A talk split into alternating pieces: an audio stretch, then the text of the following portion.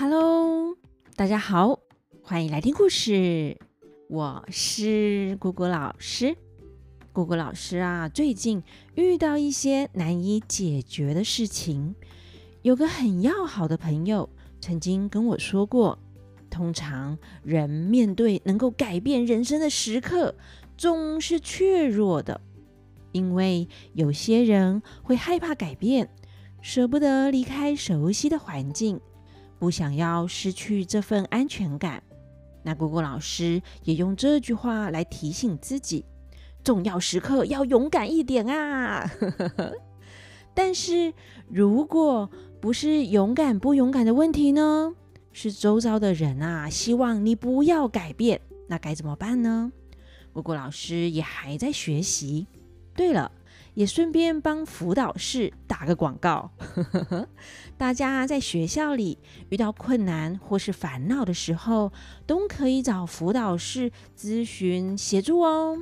姑姑老师小时候呢，有当过辅导股长，在班上设一个信箱，欢迎大家把烦恼投到信箱里。结果整个学期只收到一封信。那姑姑老师还是很认真的和来信的同学研究要怎么解决。现在想想，哎，觉得还蛮有趣的哎。就算不见得有解决问题，但有个人陪你一起讨论，讲一讲，哎，好像问题也变得不太重要了。所以姑姑老师现在啊，也去预约了生涯咨商的服务，找专业的来陪我讨论。希望讨论后呢，姑姑老师能够豁然开朗，有大智慧去面对这些问题呀。只能说，生活也是一连串的修行呢。那修行之余，我们还是继续来听故事。那今天《封神榜》要讲的是露出狐狸尾巴。上一次讲到九月十五月圆之日。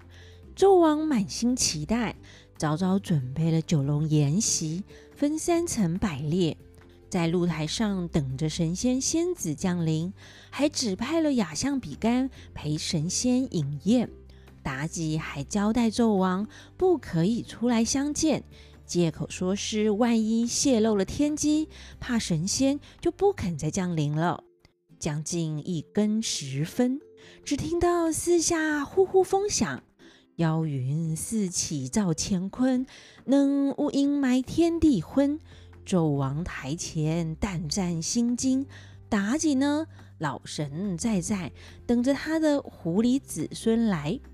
这些在轩辕坟中的狐狸呀，采天地之灵气，受日月之精华，有的修炼了一两百年，或是三五百年的。今天晚上都化作仙子、仙姬、神仙的样子，乘风而来。那些妖气，呼的一下子把一轮明月给弄雾了。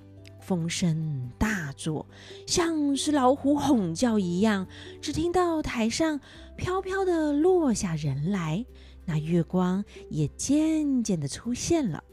妲己悄悄地对纣王说：“陛下。”仙人来了，慌的纣王隔着袖帘一瞧，哎，那筵席中果然出现不少道人，他们的衣服啊有五种颜色，各穿着青、黄、红、白、黑的外袍，还有头上戴鱼尾帽的，或是九阳金的，还是一字金的。有出家人打扮的，或是双鸭髻发型的，其中发型有盘龙云髻的，像是仙子仙姬的。纣王在帘子的另一边偷偷观看，龙心大悦。这时，忽然听到有一位道人说：“各位道友，有礼啦！”所有的道人答礼说：“今天蒙纣王设筵席。”在露台招待我们，实在是好意呀！但愿国运昌荣，千秋万世。妲己在里面传旨，宣裴宴官上台。比干上台，月光下一看，果然是神仙呢，个个有仙风道骨，人人像是不老长生。比干想：啊，这件事实在是难以理解啊，还是真的有神仙来了？我比干只得上前行礼呀。其中有一位道人问：“先生何人呢？”比干回答：“卑职雅相比干，奉旨陪宴。”道人说：“既然是有缘来这里，就赐你长寿一千秋。”比干听了，心里怀疑，又听到传旨。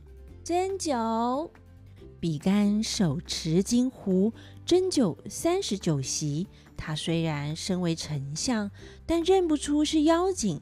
斟完酒，就怀抱金壶站在旁边。这些狐狸呀，仗着自己会变化，全无忌惮。虽然外表变了，但那些狐狸骚臭还在。比干在他们旁边，正闻到狐狸骚臭。比干想。奇怪，神仙乃是六根清净之体，怎么会浑身骚臭，臭气冲人呢？比干就猜想他们不是神仙，而是妖精了，心里叹息着想：“哎呀，今天天子无道啊，妖怪重生是国家不祥的预兆啊！”比干正在沉思烦恼的时候，妲己命陪宴官奉酒。比干依序把装满酒的杯子奉上，献过三十九席，每席奉一杯，就陪着喝一杯。这比干的大量啊，不仅仅是气度宽宏大量，连喝酒也是大量，超能喝的呢，有百斗之量。奉过一轮，他也喝了三十九杯，都没醉。妲己又说：“陪宴官再奉一杯。”比干每一席又是奉一杯，陪着喝一杯。在场的狐狸小妖们连喝两杯。这酒杯啊，乃是劝杯，就是劝酒用的杯子，通常体积会比较大。那这些妖精们没喝过皇帝的御酒。狐狸量大能喝的还招架得住，量小一点的啊，一杯就倒的那一种就招架不住。许多妖精都醉了，露出了狐狸尾巴，把尾巴都脱下来晃啊晃的。妲己不知好歹，只是要她的子孙们吃喝，但不知道这酒发作起来把持不住，都要现出原形来。这一段提到一句我们常用的俚语，露出了狐狸尾巴。相传狐狸能够变成人形，但尾巴无法变换。要是遮不住而露了出来，就被人发现了。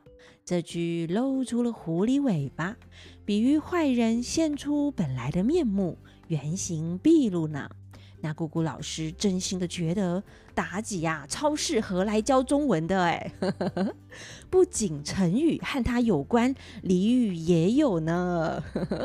那我们回到故事，那比干奉第二层酒时，坐在头一层的道人东挂下尾巴，东是些狐狸尾巴。这时月亮高挂正空中，光彩照人。比干借着月光仔细留神，看得明白，确定他们都是妖精，真是后悔莫及呀！暗暗叫苦，心想：哎呀，我身为堂堂商朝的丞相啊，反而向妖怪叩头，真是羞杀我也啊！比干又闻到狐狸骚臭难当，暗暗咬牙切齿。闷闷的生着气，大家可能会问：比干怎么不大叫说这些是妖精呢？在那皇权时代，你敢说皇帝有错吗？不，错的啊，只会是我们这种小老百姓啊。大概呢，一开口就会被抓去炮烙，或是丢去菜盆了吧。话说妲己在帘子里看着陪宴官比干奉了三杯酒，也发现小狐狸们开始醉了，要是现出原形来，那就糟糕了。妲己就传旨，陪宴官暂且下台去，不必奉酒，让众神仙们各自回洞府去。比干领旨下台，闷闷不乐的走出了内庭，过了分工楼、显庆殿、嘉善殿、九间殿，殿内呀有值夜官员。出了午门上马，前边有一对红纱灯引路。比干走不到两里的路，前面火把灯笼，枪枪兵马，原来是武成王黄飞虎巡都皇城。比干上前，武成王下马，吃惊地问比干：“哎，丞相有什么紧急的事啊？这时候才出午门呢？”比干跺脚气愤地说。哎呀，将军啊，国家混乱，纷纷精怪扰乱朝廷，该如何是好啊？昨晚天子宣我陪神仙仙子们饮宴，果然一更月上，奉旨上台，看见一群道人降临露台，也有些仙风道骨的样子，哪里知道原来居然是一群狐狸精啊！那些妖精啊，连喝两三大杯，把尾巴挂下来，月光下看得清清楚楚。这种状况该该怎么办呢、黄飞虎说：“丞相请回，末将明天自有办法。”比干回府，黄飞虎命黄明、周济、龙环、吴乾说：“你们四人。”各带二十名身手矫健的士兵，散在东南西北地方，看那些道人出哪一城门，务必追踪到他们的巢穴，一定要如实回报。四将领命而去。武成王回府，另一边，那些狐狸小妖们肚子里的酒喝多了，都醉得很。驾不得妖风，起不得云雾，勉强驾出午门，一个个啊都落下来，拖拖曳曳，挤挤挨挨，三三五五，处处涌涌而来。他们一群摇摇晃晃地走出南门，差不多五更，南门开了，天也快亮了。周记远远的黑影之中，清楚看见，一路跟踪。打探到离城三十五里的轩辕坟旁有一个石洞，那些道人仙子都爬进去了。隔天，黄飞虎升殿，四将士回报，周记说：“将军，昨夜在南门打探到道人有三四十名，都进入轩辕坟石洞内去了。”黄飞虎就命周记说：“领三百家将。”带着新柴塞入洞口，把柴架起来烧，到下午再来回报。周记领命而去。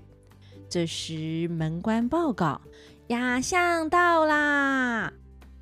黄飞虎迎请比干到庭上行礼后，坐下喝过茶，就把周济打探到的消息讲了一遍。比干听了，开心的连连感谢。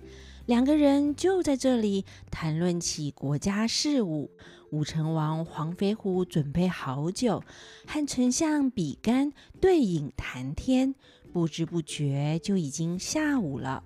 周济回来报告，奉将军之令放火，烧到午时，特来回报。黄飞虎对比干说：“末将和丞相一同前往，如何？”比干欣然同意。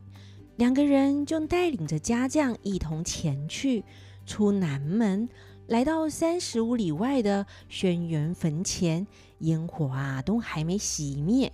黄飞虎下马，命家将把火灭了，用挠钩拖出来。众家将领命，没多久，众家将就把这些狐狸拖出来了，都是些焦毛烂肉的，臭得不得了呢。比干对武成王说：“这许多狐狸，还有没烧焦的，挑选外观完好的，把皮剥下来，做一件袍袄，献给陛下。